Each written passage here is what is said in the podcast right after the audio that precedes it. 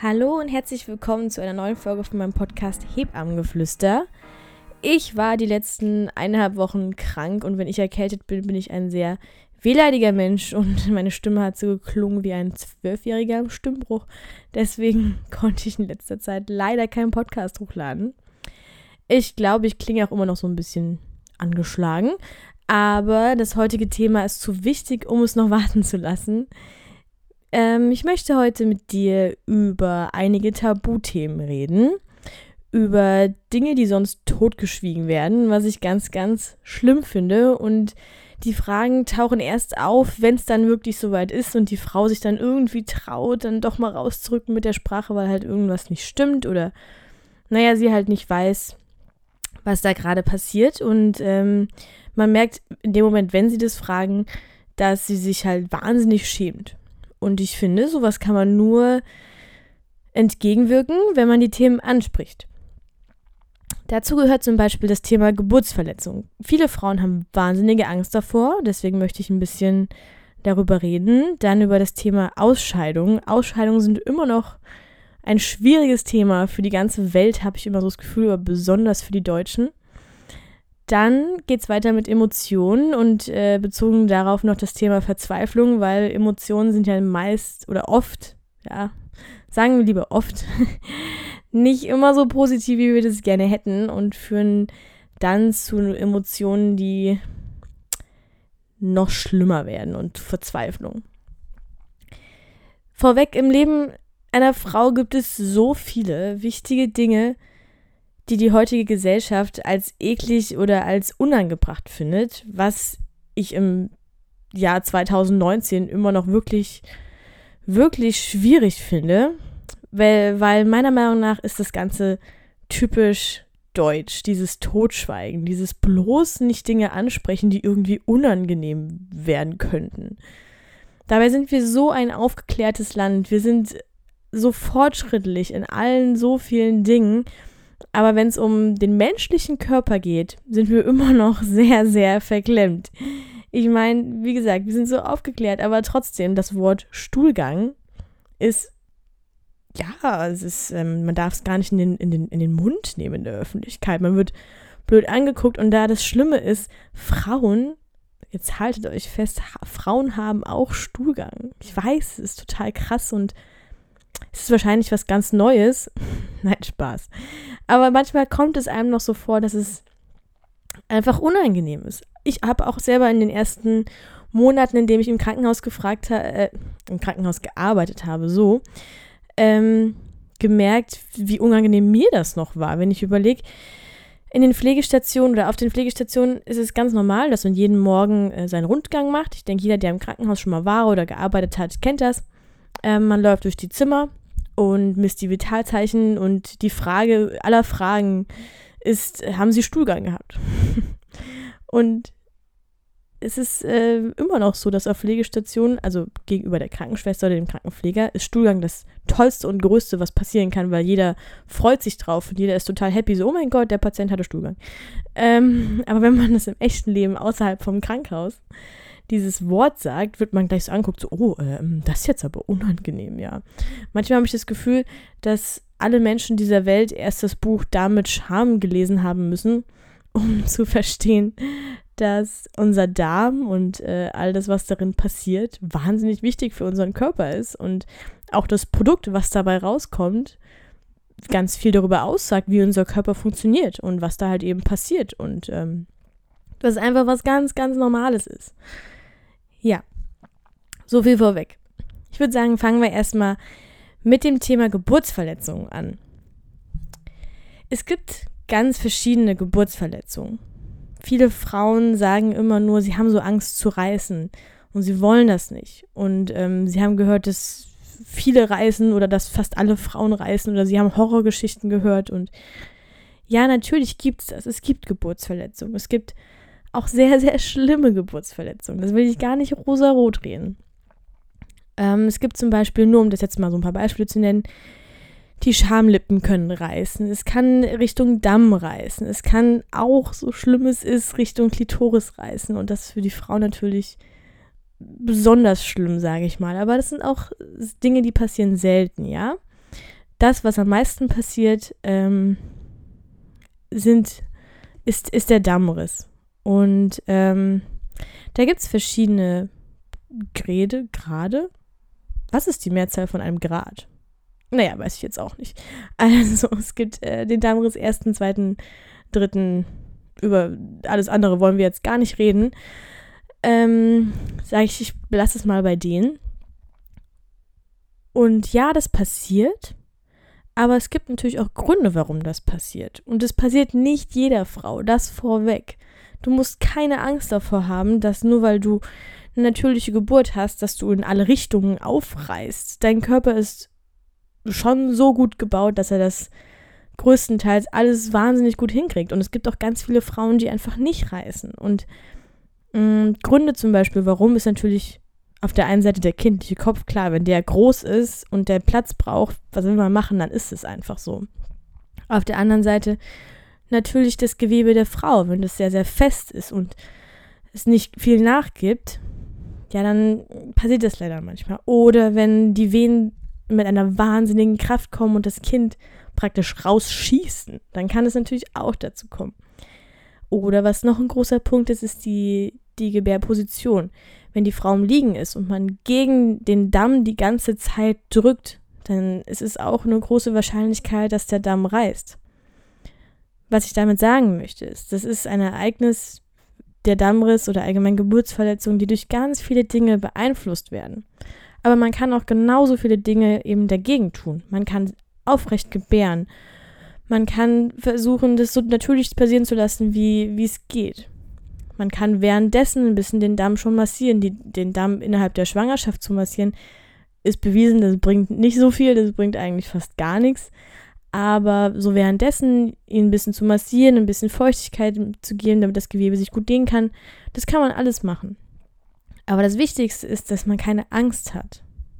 Weil selbst jetzt das Schlimmste passiert und du und du reißt wirklich. Und zwar nicht nur so ein bisschen, sondern ein bisschen mehr. Jetzt ganz salopp gesagt, das, das ist in dir, in dem Moment ist dir das total egal. Das äh, wirst du gar nicht merken, wenn es dazu kommt. Und ich weiß nicht, ob das jetzt gut oder schlecht für dich ist, aber du brauchst einfach, was ich damit sagen möchte, ist, du brauchst keine Angst davor haben. Geburtsverletzungen sind auch was Natürliches irgendwo. Das Kind macht sich in dem Moment Platz und dann ist es halt einfach so. Auch das geht vorbei. Und das Gute ist, wenn es reißt, heilt das Gewebe danach viel, viel besser. Und zu 99 Prozent hast du dann eine ganz, ganz tolle Ärztin zur Hand, die mit ein paar Stichen das alles wieder so aussehen lässt wie vorher. Und wenn du einen Mann dabei hast, der irgendwie blöde Kommentare macht, ja, dann schick ihn zu mir, der kriegt dann ein paar Ohrfeigen von mir, weil ich habe äh, schon die dollsten Geschichten auch von anderen gehört, was manche Männer in solchen Situationen sagen. Und ähm, ja, ist vielleicht nicht immer angebracht. Aber okay. Generell.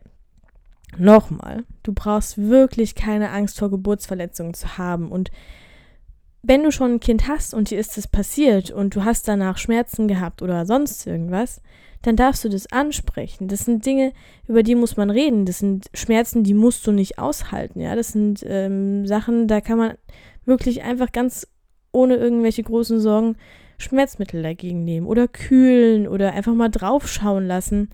Ich bin so oft im Wochenbett und ähm, also im Krankenhaus dann und die Schwestern oder wer auch immer, die trauen sich kaum zu fragen, ob sie sich mal die Geburtsverletzung anschauen können, weil ich glaube, viele finden das irgendwie auch noch unangenehm, obwohl die in dem Job arbeiten. Dabei ist es ja wahnsinnig wichtig, sich das anzuschauen. Deswegen auch du als Frau kannst da einfach offen mit umgehen und sagen, ja, hier ist passiert, ist scheiße gelaufen, ne, aber können sie vielleicht mal ein Auge drauf werfen, ob da unten alles Roger ist, ne, so wie es sein soll. Dafür sind wir Hebammen da und die meisten sollten es eigentlich von alleine ansprechen, aber falls nicht, kannst auch du dazu stehen. Und auch deinem Mann gegenüber oder deiner Frau oder wem auch immer gegenüber.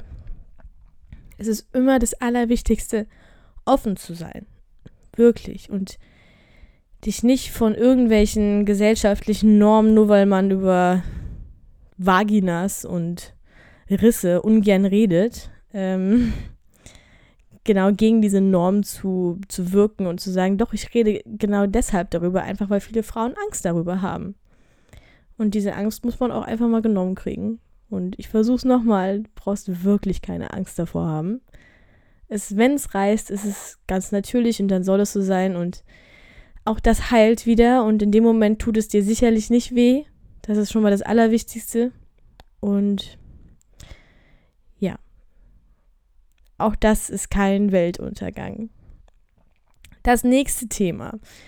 Das Lieblingsthema, wie gesagt, jedes Krankenpflegers, jeder Krankenschwester ist das Thema Ausscheidung.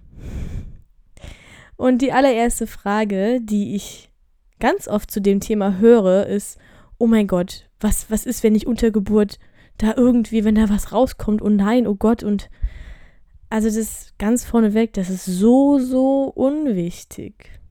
Ganz viele, wir haben, es gibt so viele, die haben da wirklich, wirklich, wirklich Angst vor und schämen sich, was ist, wenn sie während der Geburt, während äh, der, der Austreibungsperiode, während sie den Pressdrang verspüren, einfach Stuhlgang, Stuhlgang mit ausscheiden, dass, es, dass, sie, dass sie sich dafür schämen müssen.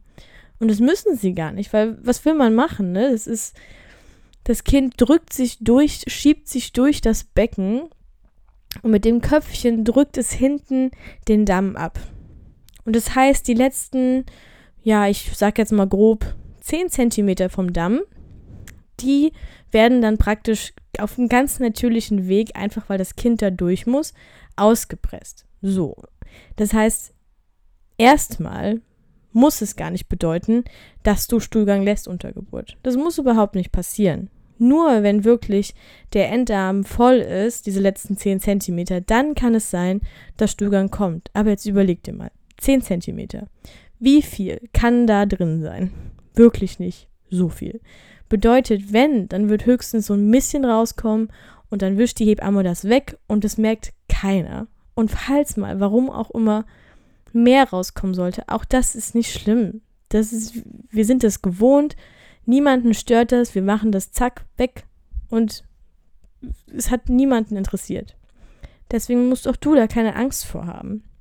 Ganz viele Frauen, das ist, das ist ein, ein wahnsinnig großes Thema, die denken dann drüber nach, brauche ich einen Einlauf vor Geburt, brauche ich keinen. Und ich denke, das ist jeder Frau selbst überlassen, ob sie sich wohler fühlt mit dem Gedanken, okay, ich bin einmal durchgespült, oder ob sie sich denkt, nee, das geht schon alles von alleine. Das muss jeder selber entscheiden. Ich bin kein, also ich persönlich für mich, ähm, wenn ich so drüber nachdenke, würde ich jetzt auch sagen, dass ich keinen haben wollen würde, einfach weil ich es unangenehm finde, das herbeizuführen. Ähm, aber es ist jedem selbst überlassen. Jeder, der sich damit wohler fühlt, go ahead. Ähm, aber der Körper kann das insgesamt sehr gut alleine. Es gibt auch ganz viele Frauen, die bei 8 bis 10 Zentimeter Muttermundseröffnung von ganz alleine sich entleeren, oben und unten. Das ist ein ganz natürlicher Vorgang, um sich auf vom Körper, um sich auf die Geburt vorzubereiten. Und von daher, auch da möchte ich dir die Angst nehmen. Entweder du entleerst dich vorher mit Absicht im Sinne von einem Einlauf, oder du entleerst dich auf natürliche Art und Weise bevor dein Muttermund ganz geöffnet wird, bevor es überhaupt losgeht. Oder drittens, du lässt einen minimalen Teil Stuhlgang, keinen interessiert die Hebamme wischt es weg und es geht sowieso nur ums Kind. Es geht um dich und das Kind und so ein bisschen Stuhlgang wird die Stimmung da nicht kippen und das wird dir auch keiner vorhalten danach. Wirklich nicht. Auch wenn das ein ganz großes Thema ist. Was noch weitergeht. Stuhlgang ist ja, das hört ja nicht einfach so mit der Geburt auf. Nach der Geburt geht es noch weiter, weil wenn du jetzt zum Beispiel, angenommen, du hattest eine Geburtsverletzung oder du hattest eine Schürfung oder ja, was auch immer, irgendwas, was auf jeden Fall Down Under beeinflusst. Ganz viele Frauen haben nach Geburt äh, Angst, auf Toilette zu gehen und gucken dich dann mit so einem richtig verzwickten Blick an und sagen so, hm, sie müssten eigentlich, aber sie trauen sich nicht, sie haben so Angst. Und das macht das Ganze natürlich nur noch schlimmer, weil ich weiß nicht, du wirst es vermutlich kennen, wenn du mal ein paar Tage nicht gehst oder es einhältst oder warum auch immer, wird der Stuhl eher noch fester und noch äh, Da wird das ganze Wasser rausgesaugt, was das Ganze eher schmerzhaft macht. Und das macht das, äh, das macht das Gefühl beim auf Toilette gehen natürlich nicht besser. Deswegen an alle Frauen da draußen, wenn ihr aufs Klo müsst, ja, wenn ihr kacken müsst, dann geht ihr einfach kacken. Fertig aus. Es ist, äh, haltet es nicht zurück, egal in welcher Situation. So läuft das nicht. Euer Körper macht das schon ganz gut und solange der Stuhl schön weich ist, wird das auch nicht wehtun. Ich weiß, das ist ein tolles Thema. Ich bin da sehr leidenschaftlich. Einfach, weil andere Menschen nicht drüber reden wollen. Deshalb rede ich umso lieber darüber. Was noch ein, immer ein sehr witziger Moment ist, ich habe, ähm, ich wurde öfter mal ins Zimmer geklingelt, gerufen und bin dann rein und die Frau guckt mich so ganz schockiert an und meinte so, ja, also ich war gerade auf Toilette und naja, also, es war jetzt irgendwie schwarz. Äh, weiß jetzt auch nicht warum. Es sah jetzt nicht so gesund aus. Und ich finde es immer wieder interessant, dass es Ärzte gibt oder Schwestern gibt, die Medikamente rausgeben, ohne den Frauen zu erklären, was die Auswirkungen sind.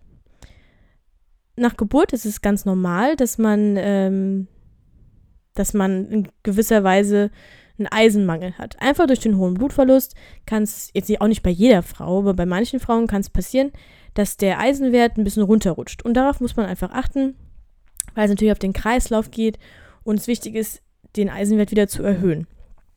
Ähm, das wird dann in Form von ähm, Supplement, äh, Supplementierung gemacht. Ich wollte schon Supplement sagen, aber von Supplementierung gemacht, indem man einfach Eisentabletten gibt.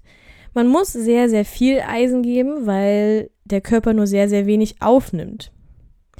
Bedeutet, dass der Rest vom Eisen wieder ausgeschieden wird.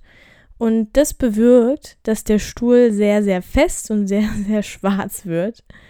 Und es erklärt den Frauen aber niemand. Oder sehr, sehr selten wird es erklärt, was mich wundert, weil natürlich klingeln die dann oder ich hoffe zumindest, sie klingeln, weil ansonsten denken sie wahrscheinlich, sie sterben gerade an irgendeinem Darmkrebs oder so.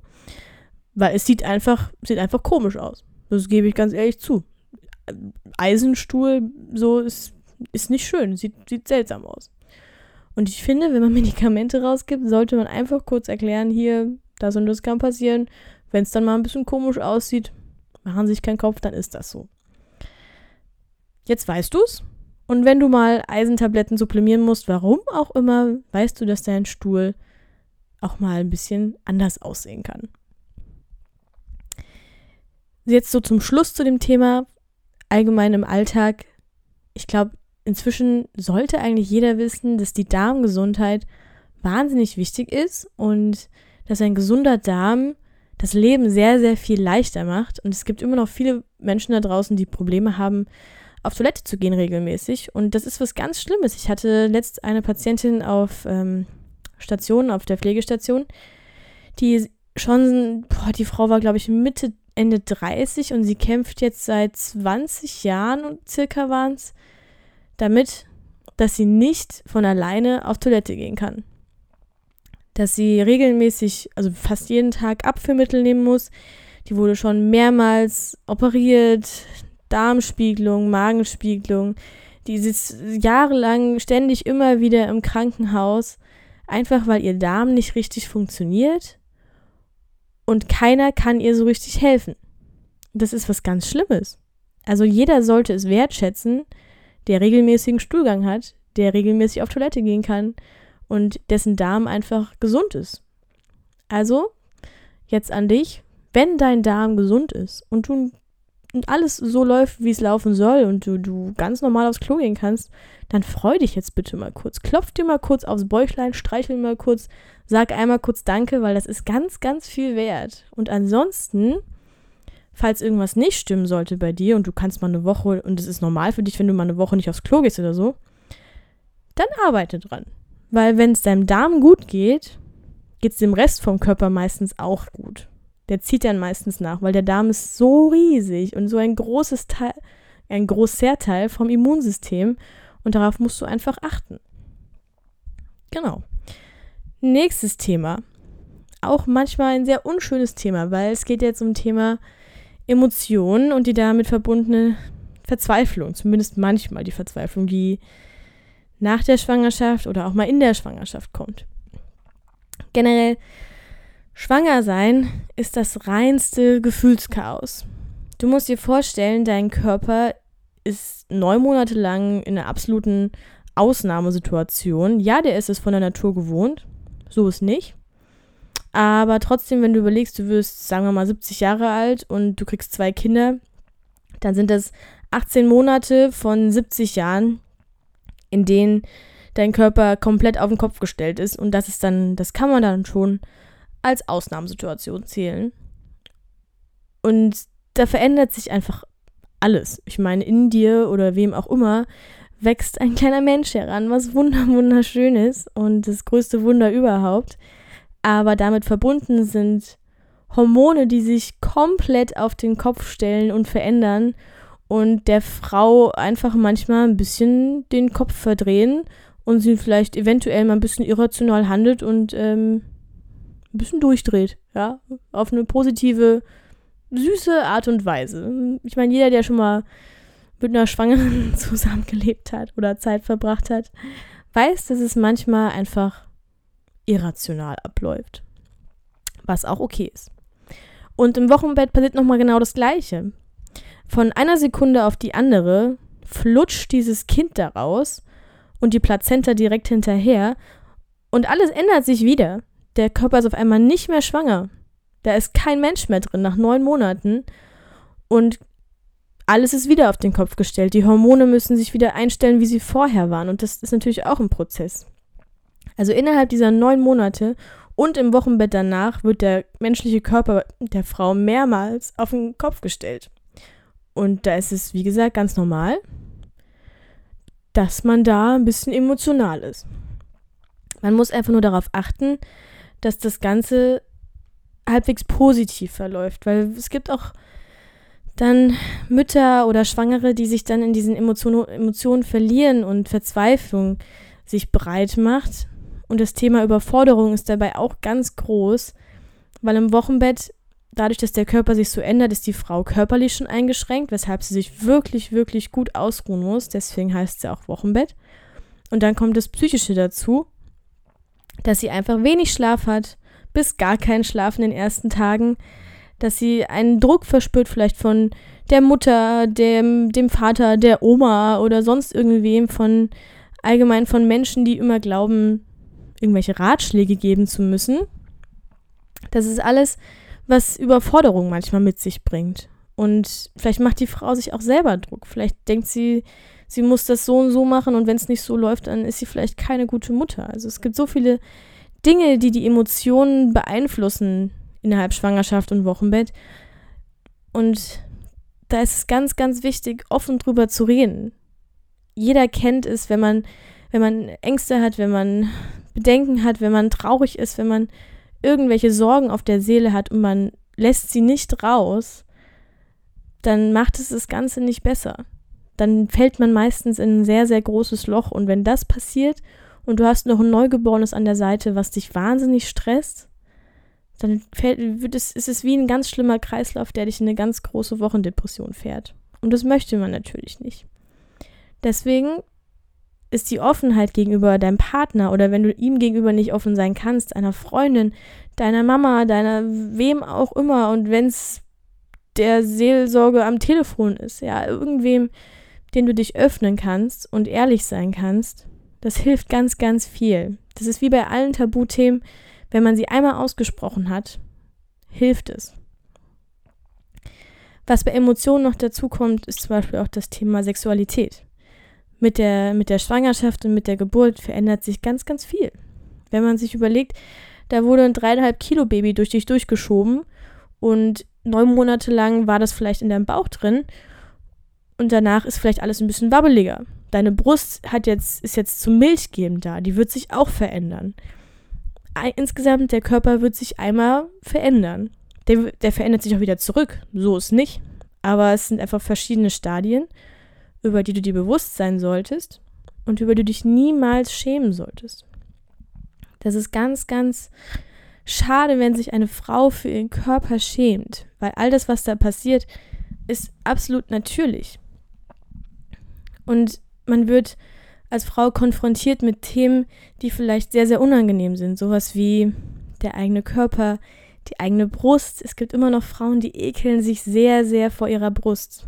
Die können, haben ganz große Probleme mit Stillen, weil sie das nicht zulassen können, dass das Kind so nah an sie rankommt, an die Brust rankommt, einfach weil viele Frauen damit Probleme haben. Oder auch die Gesellschaft. Die Gesellschaft hat ein riesiges Problem mit weiblichen Nippeln. Und natürlich, wenn man so großgezogen wird in einer Umgebung, sowas wie Deutschland, in der immer gesagt wird, oh mein Gott, sowas darf nicht gezeigt werden, hat man natürlich Beklemmungen vor sowas, ist ja ganz klar. Aber im Großen und Ganzen ist alles, was hier passiert an Veränderungen im Körper, natürlich und normal. Und was ich sagen möchte, ist, dass du, egal was passiert, dass du immer den Mund aufmachen sollst. Und wenn du irgendwas nicht schön an dir findest oder irgendwas, ja, dich beschäftigt, dann sprich das an. Und wenn du jemanden neutralen möchtest, dann geh zu deiner Hebamme und sprich es bei ihr an. Sie wird dir immer zuhören und dir einen Ratschlag geben oder dir gut zureden. Ja, auch beim Stillen, was auch passieren kann, sind Milchflecken. Wie viele Frauen, wenn sie emotional werden, produzieren Milch oder wenn sie ein Baby schreien hören, kommt mal ein paar Tropfen raus und dann ist das T-Shirt nass und das sind Dinge, die passieren. Aber es ist alles ganz normal und wenn man als frisch gebackene Mama ein bisschen wabbeliger ist und vielleicht nicht so fit ist und die Brust weh tut und die Haare vielleicht nicht gewaschen sind, ja mein Gott, dann ist das halt so. Das ist aber alles nichts Schlimmes und ich möchte auf gar keinen Fall, dass du vorm Spiegel stehst und dich anschaust und dich ekelst. Das ist was ganz Schlimmes und dagegen musst du ankämpfen. Du musst positiv dagegen ankämpfen. Du musst positiv gegen diese Emotionen ankämpfen, wenn sowas kommen sollte. Es muss ja nicht sein.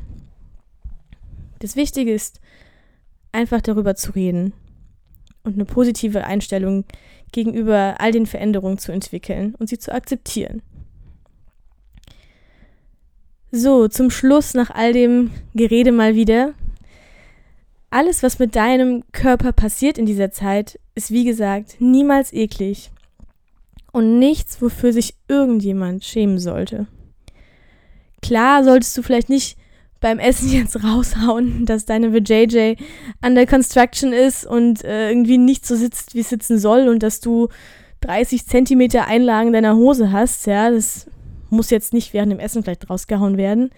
Aber das Wichtige ist, umgebe dich mit Menschen, den du vertraust und öffne dich. Lass dir den Druck von den Schultern nehmen.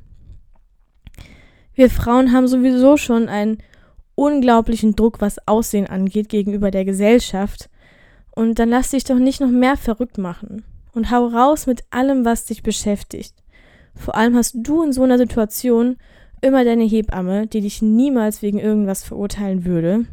Selbst wenn du sie mit auf Toilette nimmst und ihr zeigst, was du da produziert hast. Dein Körper funktioniert nämlich genauso, wie er funktionieren soll und muss. Und darauf muss man auch mal stolz sein. Weil es ist super krass, was er kann und was für eine Performance er da hinlegt. Und ja, wie gesagt, wenn du mit wabbeligem Post-Baby-Bauch und Milchflecken und am besten noch Stuhlflecken von deinem Neugeborenen auf dem Shirt abends im Bett liegst, so what? Du hast alle Zeit der Welt um dich an diese neue Situation zu gewöhnen. Das Wichtigste ist, dass du deinem Körper positiv gegenüber trittst und alle Veränderungen wahrnimmst und den Weg nicht mit Wut und auch nicht mit Ekel bestreitest, sondern mit Stolz und Glück und Freude bestreitest und einfach positiv dem Ganzen entgegenschaust. Das war's mal wieder von mir und ich hoffe, Du hattest Spaß bei der Folge, auch wenn meine Stimme vielleicht noch ein bisschen angeschlagen war. Ich freue mich bis aufs nächste Mal und schau auf Instagram vorbei, schreib mir eine Nachricht, schreib mir, wie du die Folge fandest. Ich würde mich riesig freuen. ¡Chao!